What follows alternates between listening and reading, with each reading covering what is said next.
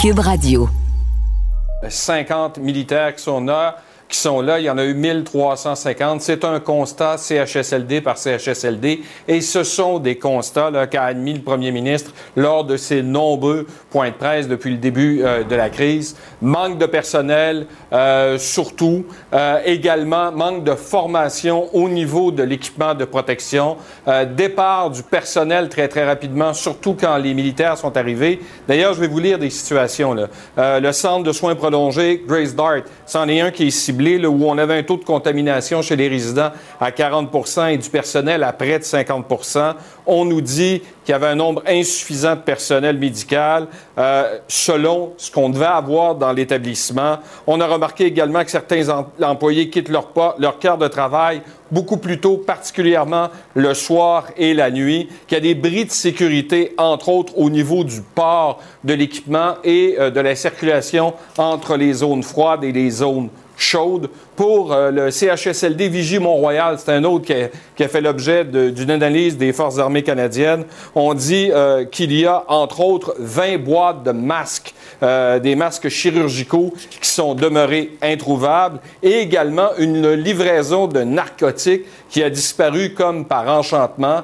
Bref, on aura la réaction du premier ministre à 13 heures, mais le député du Parti québécois, Harold Lebel, a eu cette réaction ce matin. Ils sont témoins. ils, vont nous dire qu'est-ce qu'ils ont vu. moi, là, je fais pas de politique partisane là-dessus. Là. actuellement, ma seule, ma seule chose à quoi je pense, c'est que tout le monde qui a des choses à dire sur le traitement de nos aînés dans les CHSLD le disent. Que ça vienne d'Ottawa, que ça vienne de partout, je m'en fous. Il faut que ça aide les aînés, puis il faut qu'on corrige notre situation. Le gouvernement du Québec a demandé aux militaires de rester plus longtemps. Ils devaient être là jusqu'au 12 euh, juin. On a demandé, entre autres, qu'ils restent jusqu'à temps que la situation soit sous contrôle. Voilà pour euh, Québec. Merci Alain. On va aller tout de suite à Ottawa parce que Justin Trudeau dit que ce rapport soulève quand même des enjeux préoccupants. Et Raymond, il entend en parler demain avec ses homologues provinciaux. Oui, il dit d'ailleurs qu'il a discuté de ce rapport ce matin avec François Legault et qu'effectivement, demain, la question sera à l'ordre du jour de la conférence téléphonique hebdomadaire que le premier ministre fédéral a avec ses homologues de partout au pays. Euh, Justin Trudeau, ce matin, a dit les militaires dans les CHSLD au Québec, c'est bien beau, mais c'est une solution à court terme seulement. Il n'a pas précisé ce matin, Pierre, ce qu'il a en tête pour le long terme, mais M. Trudeau n'a pas fermé la porte à des transferts fédéraux accrus aux provinces, dont le Québec, assortis de conditions. Ça reste à voir. Pour ce qui est de sa réaction au rapport militaire dévoilé ce matin sur les CHSLD, la voici.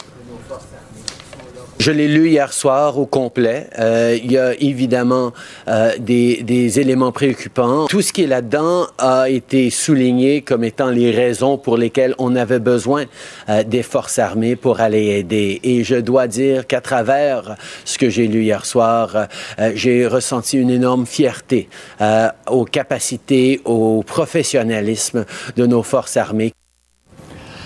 Par ailleurs, Raymond, euh, autre dossier, parce que c'est un jugement très important qui est attendu cet après-midi dans le cas de Meng Wanzhou, et ça pourrait affecter les relations entre le Canada et la Chine. Oui, tout à fait. Les relations qui sont déjà à couteau tiré, très tendues, comme vous le savez. Alors, c'est la Cour suprême de la Colombie-Britannique qui, cet après-midi, doit rendre cette décision dans la, cause de cette haute dirigeante de la firme chinoise Huawei. On sait qu'elle est menacée de déportation vers les États-Unis qui l'accusent de fraude. Alors, ce que le tribunal doit décider aujourd'hui, c'est si les crimes qui lui sont reprochés aux États-Unis constituent également des crimes ici au Canada. Si la réponse est non, ça pourrait être la fin des procédures. Mme Meng pourrait être libérée. Mais si la Cour conclut que oui, bien là, le long processus d'extradition va se poursuivre et ça risque d'attiser encore plus les tensions entre Ottawa et Pékin. On sait que la Chine détient déjà deux Canadiens, et ce depuis près d'un an et demi. Moi, je ne serais pas surpris qu'ils annoncent que nos deux Canadiens vont subir leur procès. Puis on sait en Chine que les dés euh, sont pipés, puis ils vont recevoir une sentence euh, très sévère. Donc voilà, Pierre, décision qui est attendue à Vancouver à 14 h cet après-midi, heure de l'Est. En tout cas, si ça, ça risque d'envenimer les relations avec la Chine, ça pourrait aussi envenimer les relations avec les États-Unis dans le cas d'un autre jugement. Oui. le Canada est coincé. Vraiment. Pas facile, celle-là. Oui, merci. Ah, quelle journée. Aujourd'hui, c'est vraiment la plus chaude de la semaine. C'est la plus chaude de la semaine. Alors, euh, période de canicule sur le sud, le centre et l'ouest de la province. Aujourd'hui, la plus inconfortable, certainement. Quand on a un humidex de 40 et plus, bon, euh, c'est incommodant pour plusieurs. On vous l'accorde. Alors, sur Montréal, la Montérégie, les Basses-Laurentides, la Nodière, c'est le cas. Mais ailleurs, ne soyez pas surpris si vous entendez gronder. Donc, veille d'orage violent. Donc, euh, bref, de la BTB-Témiscamingue jusqu'au Saguenay-Lac-Saint-Jean, passant par Parent, Chibougamau, bref, le nord du Québec. C'est une possibilité. Il y a de l'instabilité dans l'air. Ça s'améliore un peu à compter de vendredi. On s'en parle tout à l'heure. À tantôt. Cette chaleur qui est encore plus accablante aujourd'hui, on l'a souligné, les réactions sont virulentes depuis qu'on a révélé que Québec a tardé à climatiser les CHSLD de vrais fours actuellement. Et Michel, la ministre Blais, a eu à s'expliquer. Oui, parce qu'on est de retour donc chez Loufroy ici. Euh, hier, on vous révélait au TVA Midi qu'il y a 75 millions de dollars d'équipement de refroidissement euh, qui dort ici et que le propriétaire avait écrit au gouvernement pour leur dire, écoutez, au mois de mai, le début de mai, on pourrait commencer à installer et qu'il n'avait eu aucune réponse à ce moment-là. Aujourd'hui, à l'Assemblée nationale, la ministre, effectivement, a dû répondre à de dures questions. Un matin, vous lisez dans le journal que le gouvernement été averti au début avril que la climatisation ne serait pas installée à temps et qu'ils n'ont rien fait. Monsieur le Président, vous avez été infirmière 60 secondes. Vous sentez-vous respecté? On n'avait aucun avis d'un expert, qu'on n'avait pas l'aval la santé publique, qu'on ne savait pas si le virus pouvait se propager par la ventilation. Est-ce que le député Pontiac est en train de nous dire qu'il aurait installé des ventilations? Est-ce que j'ai bien compris? Nous avons attendu l'aval du docteur Arruda, qui est arrivé lundi dernier. Et maintenant, comment ça se passe aujourd'hui chez nous froid? Oui. Bien, ici, là, il y a beaucoup d'activités euh, aujourd'hui, Pierre. Le propriétaire, Pierre-Luc euh, Depaty, nous expliquait que tout ce qu'il a eu comme réponse euh, du bureau de la ministre, c'est un accès de réception automatique. Comme il n'y avait pas de réponse, il a appelé au cabinet de la ministre. Il a parlé avec un des, des employés, un des conseillers politiques de la ministre pour lui dire, écoutez, faut faire quelque chose. Aucun intérêt dans la réponse. Je vous invite à écouter ce que M. Despatie en pense. Vous savez, c'est 35 ans en business, il y a des affaires des fois encore qui vous dérangent. Ça, c'était une chose qui m'a dérangé. C'est ça que je vous me le Ah, c'est juste. Euh, Qu'est-ce qu'il vous a dit? Ben, il m'a dit que le monde allait chialer. Il allait chialer du COVID puis chialer de, la chaleur. un ou l'autre, c'était, pareil. Comment vous, avez, comment vous avez perçu ça quand il a dit ça, lui? Plus je m'en fous. Le je m'en foutisme. Alors, je peux vous dire qu'il n'y a personne qui s'en fout aujourd'hui, maintenant qu'on en parle, parce qu'ici, on a eu euh, près de 200 appels depuis tôt ce matin. Les équipes sont à pied d'œuvre pour installer. Les équipes sont déployées pour installer des équipements de refroidissement. Mais là, évidemment, le mal est fait. Il fait chaud. Il est trop tard. Ce ne sera pas prêt avant, après cette canicule, évidemment. Et donc, ce sont bien sûr les personnes qui vivent en CHSLD qui ont à vivre avec les conséquences. Voilà, Voilà pour ces précisions. Merci. Il y a beaucoup de réactions ça risque d'être la plus grande bataille de notre vie. COVID-19. Comment ne pas être découragé? On salue le travail euh, de notre collègue Michel Jean, puis on salue nos collègues de TVA Nouvelle, LCN, mais je veux dire, à part la colère, la, la, l'indignation, l'indignation je dirais bien ben, sympathique, Marguerite Blais, mais à un moment donné, ça va faire. Mais il y a quand même, il y avait effectivement une inquiétude sur les systèmes de ventilation. On l'avait vu sur les bateaux de croisière, là, où on s'inquiétait que le virus se promène d'une chambre à l'autre. Mais il y a une raison aussi pourquoi tu dis on a eu des décennies là, pour en installer de la ben, ventilation aussi dans les 2018, il y a eu des décès. Puis je me souviens plus de la date. Je pense que c'est 2007, mais je, prendrai le temps de vérifier euh, tout à l'heure. Euh, il y avait une vague de chaleur énorme en Europe. Te rappelles-tu? Ah oui, il y avait eu un bilan. Mais des euh, dizaines de milliers de morts.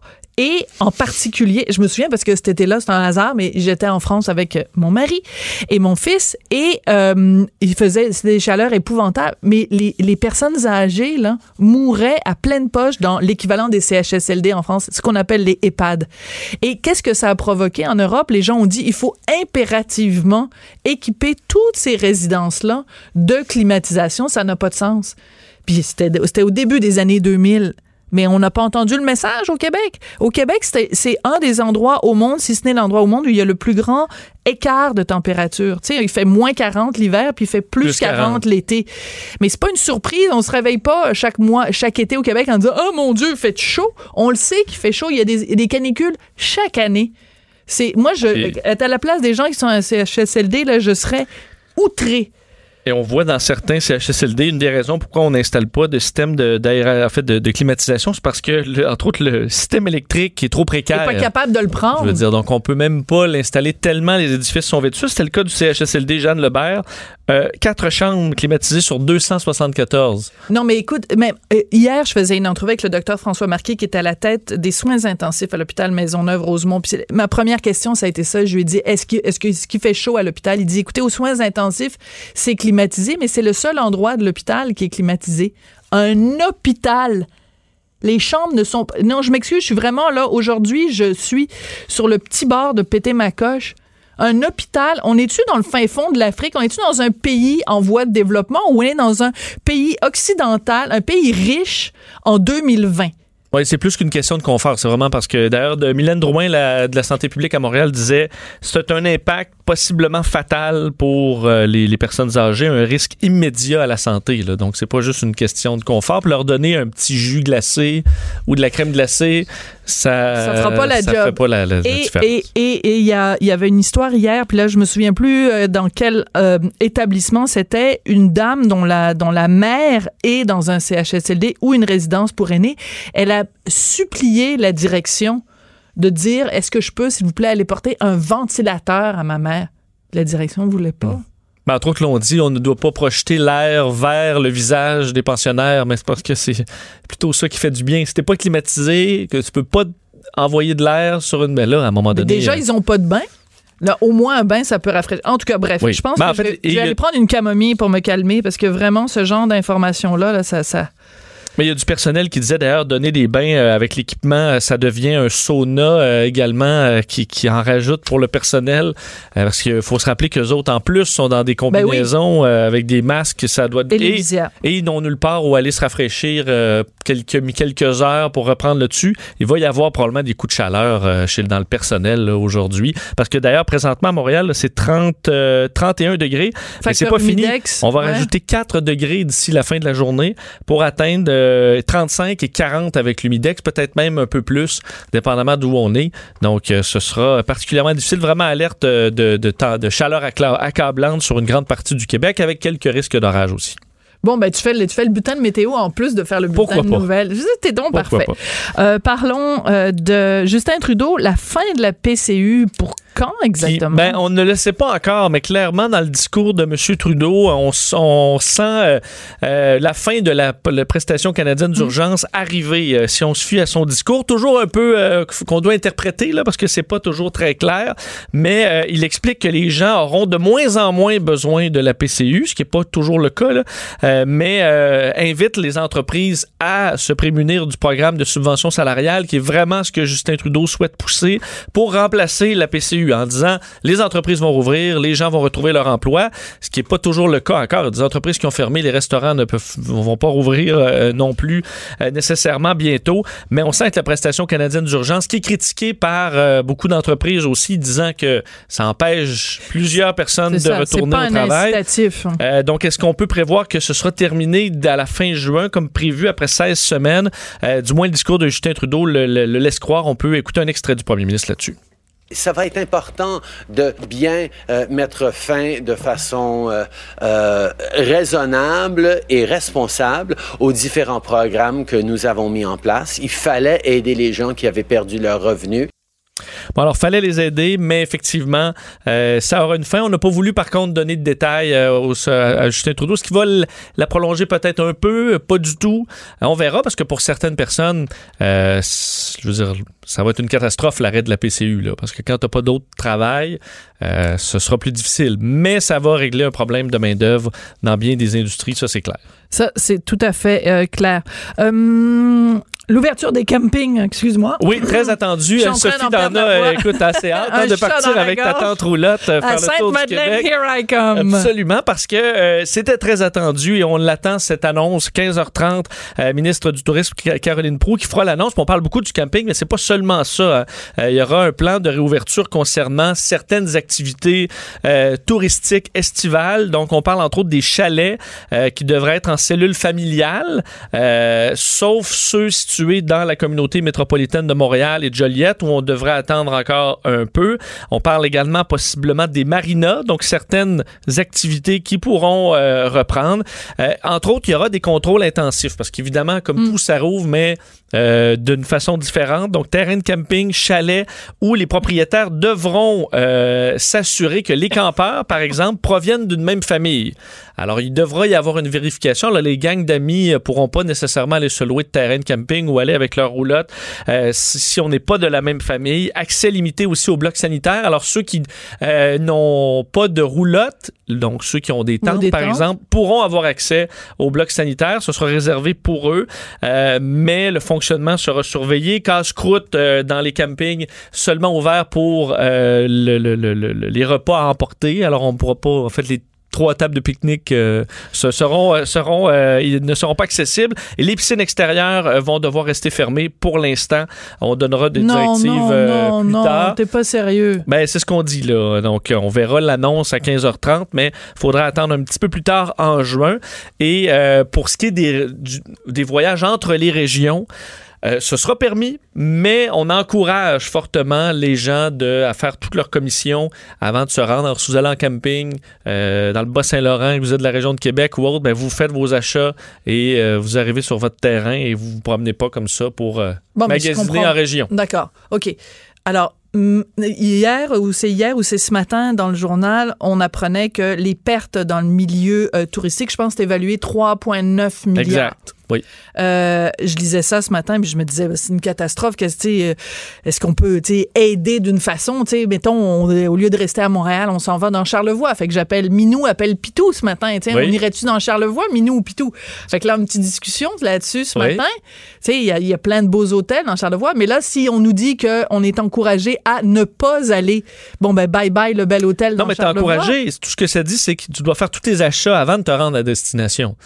Ben oui, mais si je m'en vais dans un hôtel dans Charlevoix, je fais quoi? Je fais toutes mes courses ici à Montréal pour les deux prochaines semaines? Moi, tu peux faire aller chercher cas- de la nourriture pour apporter euh, à ta chambre et profiter des grands espaces. Mais ce sera possible, mais euh, on demande la collaboration des gens. euh, mais c'est sûr Ça va être un casse-tête. Ça va être des casse-têtes euh, infinis. Puis Oui. comment, comment, de toute façon, les autorités vont faire pour aller vérifier dans la tente de camping et Si donner tu nous manques vos une papiers? pinte de lait, à un moment donné, les gens Voilà. vont quand même se rendre à, à l'épicerie. Il faut mettre de l'essence aussi quand on part sur la route. Donc, ce sera pas parfait. On verra. euh, par contre, euh, les règles seront euh, expliquées en détail par Caroline Prou dans cette annonce attendue cet après-midi. Oui, de toute façon, ça, c'est ce qu'on nous dit aujourd'hui. La situation va sûrement évoluer aussi Oui. au fur Ben- et à mesure. D'ailleurs, je peux ajouter le bilan, vous l'avez entendu en début de bulletin de nouvelles de nos collègues de TVA LCN. Euh, c'est le bilan est quand même en baisse au niveau des cas encore, 541 nouveaux cas, alors qu'on augmente les tests, qu'on euh, est en disons déconfinement. Alors c'est quand même un, bon, un signe qui va être encourageant pour le gouvernement du Québec à poursuivre le déconfinement. là. Les chiffres sont quand même rassurants. D'accord. Bon, ben merci beaucoup, Vincent. On va continuer à te suivre de façon ponctuelle pendant toute euh, la journée sur Cube Radio. Après la pause, on va parler, parce que, bon, évidemment, le reste de la vie euh, continue. On va revenir sur la DPJ et la réaction de l'Ordre des travailleurs sociaux après la pause. Cette dernière chronique fait jaser? Écoutez pourquoi. On n'est pas obligé d'être d'accord. Cube Radio. Alors, ces temps-ci, bien sûr, euh, la COVID-19 occupe à peu près 99,9 de l'actualité, mais le reste de la vie continue. Et ce qui continue, euh, entre autres, c'est cette commission spéciale sur les droits des enfants et la protection de la jeunesse, la fameuse commission Laurent, à cause du nom de sa présidente, Régine Laurent, donc qui se pose sur, euh, euh, qui s'intéresse à la DPJ après le décès de la jeune martyre de Granby. On va en parler avec Guylaine Ouimet. Elle est travailleuse sociale et présidente de l'Ordre des travailleurs sociaux et des thérapeutes conjugaux et familiaux du Québec. Bonjour, Madame Ouimet. Bonjour, Madame Durocher. Euh, vous avez donc euh, déposé euh, un, un mémoire devant euh, cette commission et vous dites que la DPJ doit redevenir une mesure d'exception, c'est-à-dire quand tout le reste a flanché, là on se tourne vers la DPJ. C'est pas ça la situation en ce moment. Non, malheureusement, nous, ce qu'on disait dans notre mémoire, c'est que dans les 30 dernières années, il y a eu vraiment un effritement important de l'accès de l'investissement euh, dans les services sociaux de première ligne et de proximité. Nous, ce qu'on dit, c'est que il faut absolument qu'on rhabille tout le volet de la première ligne. Quand les gens commencent à avoir des problèmes, même tout de suite après un accouchement, quand il y a des problèmes de couple, quand il y a des problèmes de communication, quand il y a de la violence dans une famille, il faut tout de suite que le réseau s'investisse auprès de ces gens-là pour leur donner une chance pour pas éventuellement arriver à la DPJ, qui est la mesure d'exception. Mhm. On parle de, de, de, pyramide inversée ici. C'est vraiment une exception. Ça devrait être un petit nombre de personnes qui arrivent à la porte de la protection de la jeunesse. Comment ça se fait qu'au fil des ans, on est passé d'un modèle justement, comme vous le dites, la pyramide inversée, c'est-à-dire que avant euh, c'était vraiment le dernier recours, alors que maintenant on a l'impression que c'est le premier recours. Comment ça s'est fait ça au fil des ans? En fait, on l'explique très clairement avec un, désinvestissement important dans le social pour investir plus dans le curatif. Euh, et je vous dirais que nous, on a des chiffres, et même le, commissaire à la santé au bien-être du Québec n'arrive pas à chiffrer les investissements dans les dix dernières années qui ont été mis dans les services sociaux généraux. Alors, on sait tout simplement qu'il y a eu un désinvestissement qu'il y a eu moins d'argent de mis, mais plus d'argent au niveau du curatif. Donc, on ne s'est pas occupé de donner les sous nécessaires et les ressources nécessaires pour que, au niveau des services sociaux généraux, euh, euh, ça soit euh, accessible. La pandémie actuellement nous le, nous le déclare clairement. Ce qui se passe actuellement dans les CHSLD et dans l'accès dans l'ensemble des services, que ce soit à domicile, que ce soit justement l'accès pour les familles qui ont des difficultés, les ressources sont pas là parce qu'on a coupé. Mm. Mais donc, c'est comme si, euh, au lieu, avant, on investissait dans la prévention et moins dans la guérison. Et maintenant, ben, on a tellement euh, peu investi dans la prévention qu'on se retrouve avec des problèmes énormes. Euh, c'est un petit peu le, le parallèle qu'on peut faire? Exactement. Et quand la réforme Barrette est arrivée dans le système également, je peux ajouter à cet égard-là il y avait déjà un grand désinvestissement. Et en plus que ce gouvernement-là a coupé de façon encore plus drastique dans les services sociaux sur une échelle de, de 10 années. Ce qu'on peut voir, c'est des désinvestissements à moins de pourcentage. Alors, c'est quand même assez euh, éloquent. Comme on dit, les faits sont têtus et démontrent qu'il y a eu un manque d'investissement et euh, regardez dans les CHSLD, regardez à la DPJ, ils n'ont pas assez de gens pour gérer des listes d'attente. Euh, la crise qui se passe actuellement avec euh, les travailleurs sociaux qui ont des surcharges de travail et qui, et qui vivent une grande démobilisation par rapport au travail, c'est vraiment en lien avec ça. C'est qu'à un moment donné, il faut arrêter de pousser. Il faut mhm. permettre aux travailleurs sociaux de faire leur travail euh, de façon éthique et de qualité auprès de ces familles-là qui ont des problèmes quand même très complexes. Oui, mais parlons-en justement bon, des travailleurs sociaux qui sont sur le terrain. Ce qu'on entend très souvent, c'est que un travailleur social qui euh, travaille en protection de, de, la jeunesse passe plus de temps à remplir des formulaires ou faire des, des, des, des patentes de bureau euh, plutôt que de s'occuper des petits sur le terrain. Est-ce que c'est une bonne description de la situation? C'est tout à fait une très bonne description et nous l'avons euh, documentée et soumise évidemment au ministre Carman pour qu'il y ait des ajustements de fait. Mais vous voyez un peu la philosophie curative. Parce que dans les hôpitaux, on fait des statistiques, tant de piqûres, euh, tant de ressources, parce qu'on on, le virage qui s'est fait, c'était un financement à l'acte. Et on a imposé un peu cette même logique industrielle-là aux services sociaux et ça ne fonctionne pas. Tous les processus lignes qui ont été mis en place par euh, la réforme Barrette ont eu un impact très négatif parce qu'un être humain, D'abord et avant tout, c'est pas une machine, c'est pas une piqûre, c'est pas une intervention chirurgicale. C'est faut avoir un lien, il faut avoir le temps de parler avec la personne, il faut créer un lien de confiance, il faut travailler sur différents niveaux et ça, ça prend le temps nécessaire. Alors, avant d'arrêter, même Bolduc et, Couillard avaient euh, commencé à instaurer cette, ce financement-là qu'on dit à l'acte et que ça ne fonctionne pas au niveau de la santé mentale et des services sociaux, malheureusement. Donc, ce que vous demandez, en fait, en, présentant ce mémoire-là devant la commission Laurent, ce serait de réorganiser complètement la direction de la protection de la, de la, jeunesse, de renverser complètement la vapeur? En fait, ce qu'on a dit par rapport à la protection de la jeunesse, c'est que c'est important, c'est une mesure d'exception. Il faut habiller la première ligne pour que les familles, quand ils arrivent à la mesure de protection, c'est qu'ils ont eu avant ça plusieurs services pour Mm. les aider. Alors, au niveau de la, de la protection de la jeunesse, ce qu'on dit, c'est d'habiller la protection de la jeunesse avec des équipes de interprofessionnels, des gens qui sont spécialisés pour bien intervenir dans des situations aussi complexes. C'est un peu la comparaison que je faisais. C'est quand vous avez un cancer, vous allez voir un oncologue.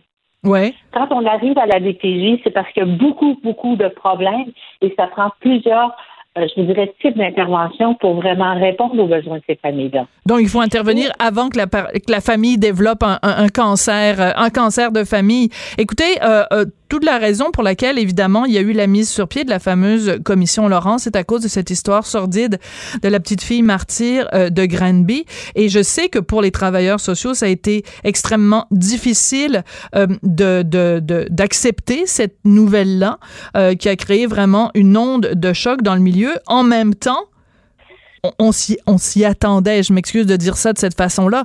Est-ce que dans l'état actuel des choses, c'est une crainte que vous avez qu'il y ait d'autres cas comme celui de la petite fille de Granby qui sont en train de se dérouler en ce moment au Québec? En fait, on est encore euh, soucieux de cela parce qu'il y a eu certainement des réinvestissements. On sait qu'il y a eu des argents, des postes d'ouverts, mais actuellement, euh, il n'y a pas suffisamment encore de ressources pour répondre aux besoins de la population. Et je vous dirais que euh, on est encore là vraiment euh, euh, soucieux de que cela puisse se reproduire. Est-ce que vous avez des informations sur le terrain qu'il y a des, des, des familles problématiques qui, qui sont en train d'échapper, de, de tomber entre les filets du système? Hum, J'ai pas ces données-là, euh, Madame Durocher, mais on sait que les travailleurs sociaux qui nous appellent pour nous, nous donner un peu euh, la le, le son de cloche de ce qu'ils vivent sur le terrain, c'est qu'eux-mêmes, ils sont très, très, très euh, ils sont brûlés. Euh, ils sont euh, ils ont de la difficulté à concilier euh, travail famille en plus dans le cadre de la pandémie. Euh, donc euh, les renforts arrivent mais tout doucement et ils vivent le deuil euh, vraiment de, de, de ce qui s'est passé à Granby ainsi qu'à Joliette d'ailleurs. Oui. Donc on le dit en commission aussi, hein, on redoute que ce genre de situation-là se reproduise. C'est pour ça qu'on a sommé vraiment la commission d'agir rapidement. Est-ce que vous vous sentez entendu par la commission Laurent? Ah, tout à fait. Tout à fait. Écoutez, hier, j'ai passé une heure avec euh, euh, Madame Laurent et ses commissaires et puis euh, les questions euh, qu'on a forées ensemble étaient très, très pertinentes. Ils ont vraiment une très bonne écoute, euh, beaucoup de respect aussi pour la profession. Alors, euh, écoutez, non, je pense qu'ils sont là pour écouter, trouver des solutions et puis elle tient Mordicus à déposer son rapport en novembre et euh, j'ai très, très hâte de voir si ce que nous avons soumis euh, sera soutenu.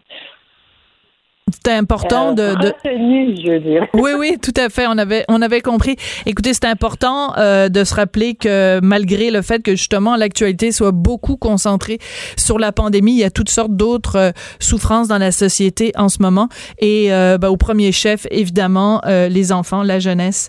Merci beaucoup d'être venu nous parler aujourd'hui, Guylaine Ouimet. Vous êtes travailleuse sociale et présidente de l'Ordre des travailleurs sociaux et des thérapeutes conjugaux et familiaux du Québec. Bienvenue, Madame Durocher. Merci. Bonne journée. Merci. Tout le monde a droit à son opinion. Elle requestionne, elle analyse, elle propose des solutions. Sophie Durocher. On n'est pas obligé d'être d'accord. Vous vous souvenez, il y a quelque temps, quand on a su que l'armée canadienne viendrait nous donner un coup de main dans les CHSLD, François Legault, premier ministre, quand il en avait parlé, avait dit, bon, c'est un petit peu gênant d'avoir recours à l'armée. Cette expression-là, un peu gênant, ça avait beaucoup choqué les gens euh, dans le milieu des forces euh, armées. Ben, je pense qu'aujourd'hui, quand euh, justement cette même armée rend un rapport sur la situation à CHSLD, je pense que ce qui est un peu gênant, c'est pas tellement le recours à l'armée, c'est ce qui se passe dans les CHSLD. On va en parler avec Jocelyn Démétré. Il est capitaine retraité des Forces armées canadiennes et auteur du livre best-seller. Il en a vendu 15 000 copies au Québec. Sonnerie 21. Bonjour, Monsieur Démétré. Bonjour, euh, Madame Durocher, ça va bien? Ben moi ça va bien.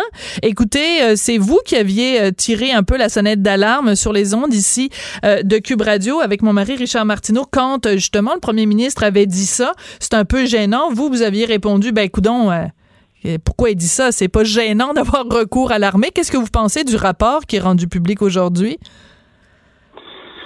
C'est sûr que, que le rapport doit être très explicite, euh, mais, mais pour ce que nous autres, on a pu euh, le voir ou en constater, on ne l'a pas vu. Ce qui est certain, c'est que moi, je suis pas surpris. Là j'ai envie de dire que les écrits, euh, en fait, les paroles s'en vont, les écrits restent. Ouais. Puis, tu sais, les Forces armées canadiennes, c'est la façon qu'on fonctionne. Fait que de voir un rapport qui suit le travail et tout ça, euh, c'est pas surprenant, vraiment pas. C'est-à-dire que cette façon d'opérer, c'est-à-dire que, bon, l'armée intervient quelque part et rapidement euh, émet des rapports pour faire état de la situation, ça, c'est une procédure qui, qui, qui est habituelle. Tout à fait normal. Euh, nous, dans les Forces armées canadiennes, dès le départ, on apprend à, ne pas cacher nos faiblesses, nos échecs. Ah, c'est bon, ça. Euh, il faut, il faut toujours, toujours bâtir sur nos faiblesses et nos points forts pour devenir de, toujours meilleurs. Vous savez, l'armée, c'est le dernier recours. On n'a pas le droit à l'échec. Fait que quand on fait face à un échec à l'intérieur de nos entraînements ou plus nos interventions, peu importe, mais on, on la manifeste rapidement puis on, on s'organise pour plus la répéter. Fait que euh, de voir, euh, de voir des, des, faiblesses au niveau de l'intervention, ou euh, c'est tout à fait normal. Nous autres, on appelle ça les, les leçons apprises. souvent, dans le milieu des affaires, on entend de bâtir sur nos forces puis de mitiger nos faiblesses, mais j'ai envie de dire pour les forces, c'est plutôt oui, de bâtir sur nos forces, mais de reconstruire nos faiblesses. Fait que non, c'est pas surprenant. Mais ça, c'est intéressant parce que euh, quand on est euh, dans une société euh, où, bon, par exemple, les, habituellement, c'est le rôle des médias, hein, d'aller voir là où ça fait mal, là où il y a des choses pas très correctes qui se passent, et c'est le rôle des, des, des, journalistes. Et, et le gouvernement nous promet souvent la transparence, on n'y a pas toujours droit, mais là, c'est intéressant justement de voir l'armée qui intervient et qui fait un peu la job des journalistes de dire ben écoutez, on va braquer les projecteurs vers euh, les points les points sensibles. C'est assez intéressant d'observer ça. Ben, il fallait s'y attendre, il fallait s'y attendre, Mme Durocher, parce que quand on fait intervenir un organisme qui est complètement indépendant, une organisation qui est complètement indépendante comme euh, celle de l'armée, oui. ben là, il n'y a pas de conflit d'intérêt, il n'y a pas de risque de, de froisser qui que ce soit. Fait que, tu sais, on a la, vérité pure et dure. Puis à l'intérieur des forces armées canadiennes, moi, j'étais un ancien, euh, ancien officier d'infanterie. Fait que moi, le pouvoir, le pouvoir du questionnaire, excusez-moi, j'en avais pas. Il euh, n'y a pas de zone grise dans les forces. On est habitué d'appliquer les règlements à la lettre, hmm. puis d'avoir une, certaine rigidité là-dessus. Ça, on appelle ça la cohésion. Puis une cohésion à l'intérieur des forces, c'est pas juste d'aller prendre une bière le vendredi soir et parler des défaites du Canadien. C'est vraiment d'être capable d'anticiper parfaitement euh, les actions de nos pères. C'est ça la cohésion. Fait quand il y a une, façon de fonctionner dans l'intérieur d'un système, comme justement les CHSLD, ben nous autres, on s'attend à ce que toutes les parties du processus soient mises en place et maintenues. Euh, il n'y a pas deux façons de faire les choses. Il y a une façon de faire les choses. C'est pour ça que je dis que dans, les forces armées canadiennes, la cohésion est là, la rigidité est là, puis l'application des, lois, des règlements, puis des, euh, des, mécanismes en place, euh, c'est pas subjectif là. C'est ça. Et ce qu'on remarque aussi, autant dans le rapport euh, d'observation qui a été fait pour la présence des forces armées euh, dans, les euh, centres d'hébergement en Ontario que ceux au Québec, c'est que c'est la vérité toute nue. Là, on n'y va pas avec des, des, des, des, grandes phrases puis du, vocabulaire bureaucratique. Là, on s'en fâche pas dans les fleurs du tapis. On va droit au but. Voici ce qu'on a observé. Voici les faiblesses et tout ça. C'est ça, c'est vraiment un langage militaire, là. oui, c'est ça. Fait que, tu sais, Mme Durachet, je suis pas surprise. Ça doit être fait euh, de façon militaire et, euh, et ordonnée. J'ai moi-même euh, dit dans l'exercice de mes fonctions, là, j'ai été appelé à faire quelques, quelques rapports comme ça. Puis, tu sais, il n'y a, aucun. il faut, faire la transparence est de mise, puis on, on, mm. soulève, puis on relate les faits. tu sais, moi, je vais vous donner un exemple. Allez-y. En, euh, dans, dans Afghanistan, j'ai commandé des troupes en Afghanistan, puis euh, oui, on a sur certaines interventions, euh, on, a, on a commis, euh, par exemple, je vous soulève un, événement, des, dommages collatéraux. D'accord. Moi-même, j'ai écrit des rapports, on appelle des event field notes, qui relataient tout, tout, tout, tout ce que j'aurais dû faire euh, que j'ai pas fait ou que je croyais bien faire ou que c'est la transparence est de mise. Euh, c'est sûr et certain que c'est ça pas, ils n'ont pas fait dans dentelle dans ce rapport-là. Ouais. Alors... je voyais le, le, premier ministre de l'Ontario, M. Ford, qui disait que c'était hmm. la chose la plus difficile qu'il avait faite euh, pendant son, j'ai envie de dire son commun, mais son, euh, son mandat. Mais je suis pas surpris. Tu sais, je veux dire, c'est le reflet de ce qui se passe dans le CSFD. Si c'est vraiment à, à, vous couper du souffle, puis à vous glacer le sang, puis à vous troubler, le rapport va refléter ça, c'est sûr. Oui. Alors, c'est important de le spécifier quand même pour euh, tous les gens qui nous écoutent. Le, la teneur du rapport euh, au Québec est pas du tout la même que euh, la teneur du rapport en, en, Ontario. En Ontario, on parle, écoutez, c'est vraiment à glacer le sang. Là, puis on comprend que Doug Ford a été troublé, qu'il en ait perdu le sommeil. On parle de hum, l'équivalent de CHSLD, donc ontarien, infesté de coquerelles, des... des hum, des patients qui sont sur un matelas déposé au sol, euh, des, euh, de, la, gangrène, des plaies de lit à plus finir, euh, des, de la nourriture avariée. C'est vraiment, c'est terrible. Non, écoutez, moi j'ai je peux vous dire quelque chose. Euh, les, militaires, on, on, est, on est entraînés à intervenir dans, dans, dans plusieurs euh, dans plusieurs aspects, puis euh, les opérations domestiques tiennent à cœur de, de façon incroyable. Oui, on est appelé à faire des, des opérations expéditionnaires, mais mais quand on fait des opérations domestiques, on n'est jamais indifférent, mais quand que, tu, soignes les gens dans ton pays, tu interviens dans ton pays, tu vois la misère que, que tu n'as pas vu pratiquement ailleurs. Tu sais, je veux dire, on est intervenu. Moi, j'ai opéré en Haïti, qui est le pays le plus pauvre au monde. Ouais. de la misère, on en a vu. Tu t'attends d'en avoir, tu te prépares d'en avoir. Mais quand tu es déployé dans un contexte d'opération domestique, puis que là, euh, on parle de Canadiens, Canadiennes, euh, on parle d'aînés, puis euh, ça l'a choqué plusieurs ça a troublé des militaires aussi, là. Je, suis sûr de ça. Absolument. Vos collègues, euh, sûrement, sont été très troublés de, ce qu'ils ont, de ce qu'ils ont vu. Euh, J'attire votre attention, Monsieur Démétré, sur une, phrase dans euh, la dépêche qui a été émise là, par le gouvernement concernant ce rapport-là, sur le rapport ici au Québec. Le rapport démontre clairement que l'arrivée des troupes a permis de stabiliser la qualité des soins et des services offerts aux personnes âgées plus vulnérables dans la grande majorité des milieux de vie où elles sont présente. Ça, ça doit vous mettre un petit peu euh, quand même un velours euh, sur le cœur parce que je sais que quand le premier ministre François Legault avait dit ah ben c'est un peu gênant de recourir à l'armée, ça vous avait choqué, ça avait choqué beaucoup de gens aussi dans le milieu militaire. Oui, puis on a, on a de quoi être fier, Madame Durocher, des forces, c'est le reflet de la société. Hein. Hmm. Notre armée, là, c'est euh, c'est le reflet de la société. Souvent, on on les gens peuvent penser que c'est c'est extrinsèque à notre société. Non, non, non. C'est, je veux dire, euh, on a notre quoi être fier. Puis euh, l'utilisation de l'armée dans les opérations domestiques va être de plus en plus euh, sollicitée, à mon avis, avec les changements climatiques et tout ça. non, écoutez, c'est pour ça que ça m'avait forché un peu. Mais encore là, pour rester dans, dans, dans, un aspect positif, je crois que le premier ministre du Québec n'avait juste pas aucune idée des mm. capacités euh, des forces. Puis je, soulève encore le point puis la commendation que j'avais faite à l'époque. Ben, il y a de ça pas tellement longtemps, mais je, crois fermement que les euh, politiciens au pouvoir devraient avoir une formation sur les capacités que, peuvent offrir l'armée. Parce que l'armée est là pour être sollicitée. Puis encore une fois, c'est le reflet de notre société. Il faut, faut en être fier.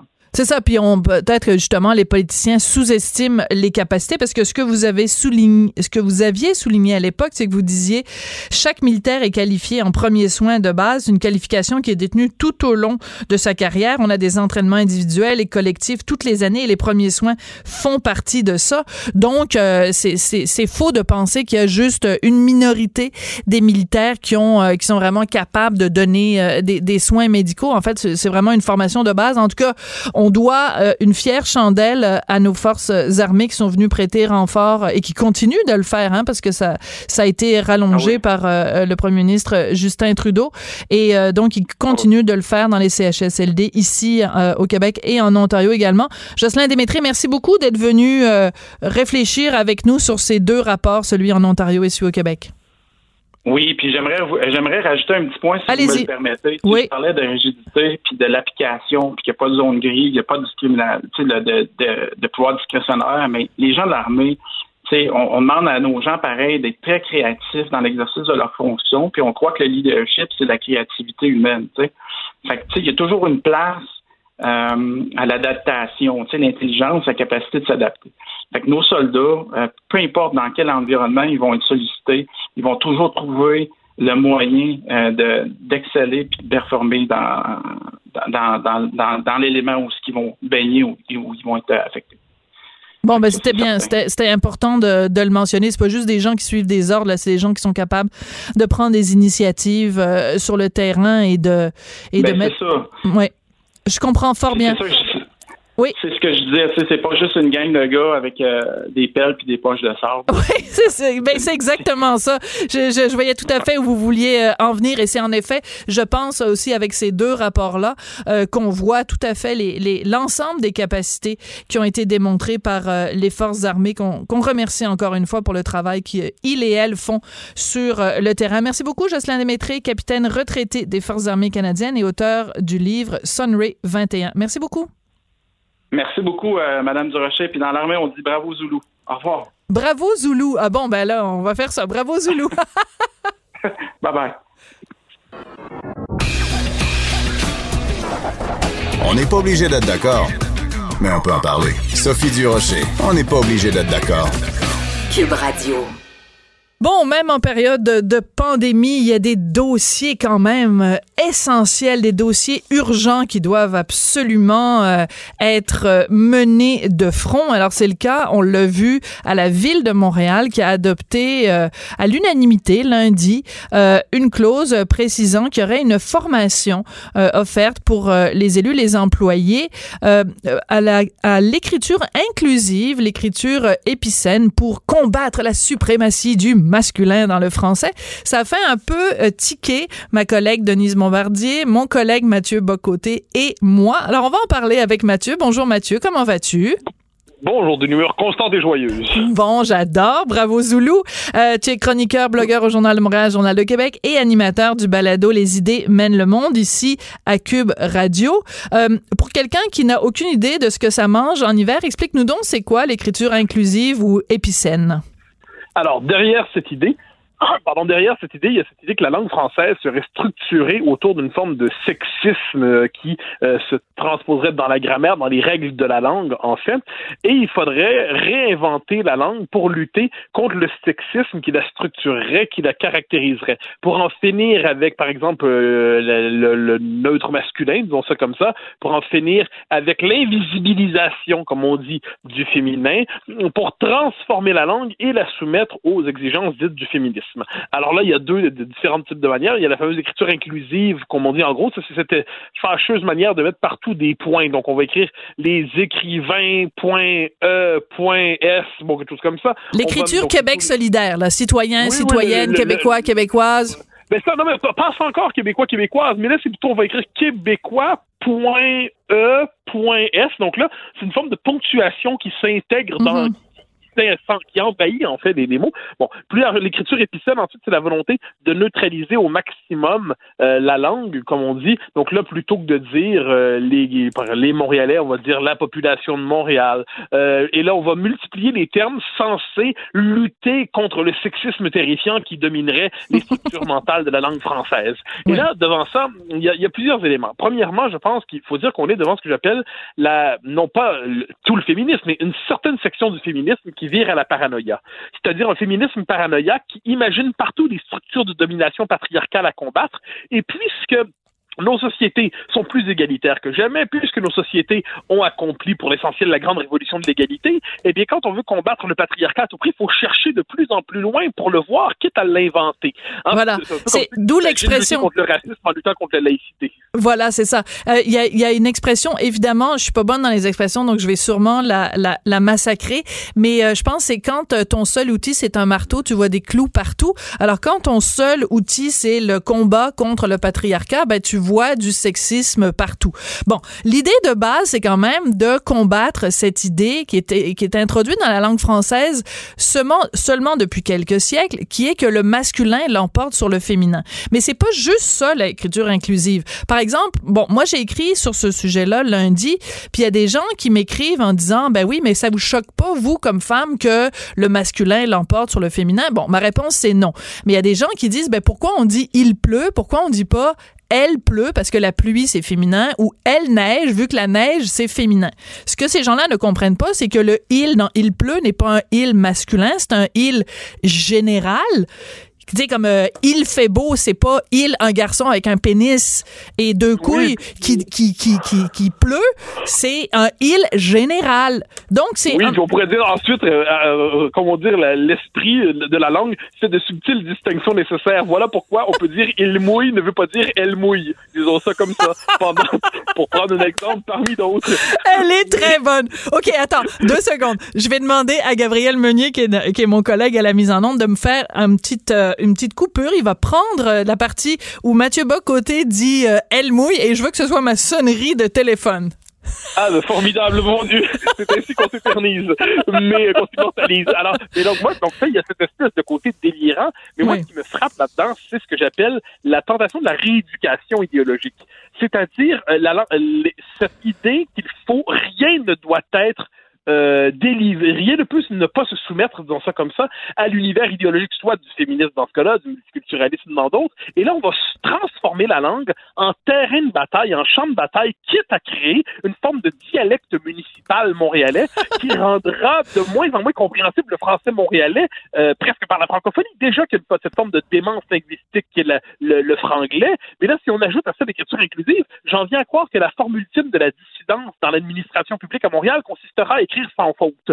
Je veux dire, euh, vous écrivez sans faute, vous respectez les règles du français, oh là là, on dépiste ici tout de suite réactionnaire à rééduquer.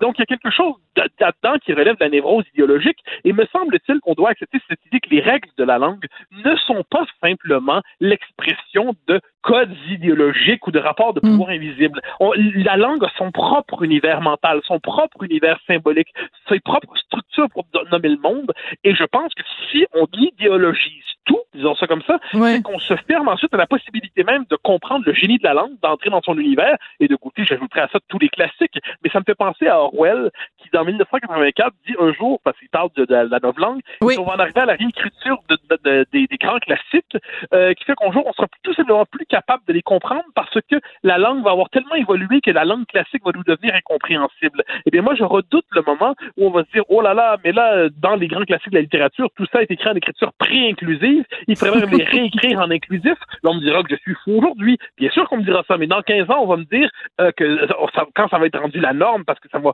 progresser cette espèce de vocabulaire, ces idées, eh bien là, la folie d'aujourd'hui sera la norme de demain. Donc, il faut devant cela, me semble-t-il, faire preuve d'un esprit de résistance, non pas au du conservatisme, de la droite, de la réaction, mais du simple bon sens et de l'amour de la langue française, qui a sa propre manière de décliner la subtilité du monde sans qu'on l'idéologise à outrance. Oui, c'est ça. Je donnais l'exemple dans ma chronique de ce matin. C'est un lecteur, en fait, Jean-François Couture, qui m'a écrit en disant, ben, il y a plein de, de particularités dans la langue française. On dit une vedette, même si on parle d'un gars. Tu sais, on parle de Brad Pitt, puis on dit c'est une vedette. Ben oui, mais c'est un garçon. Est-ce que c'est de la discrimination? Non.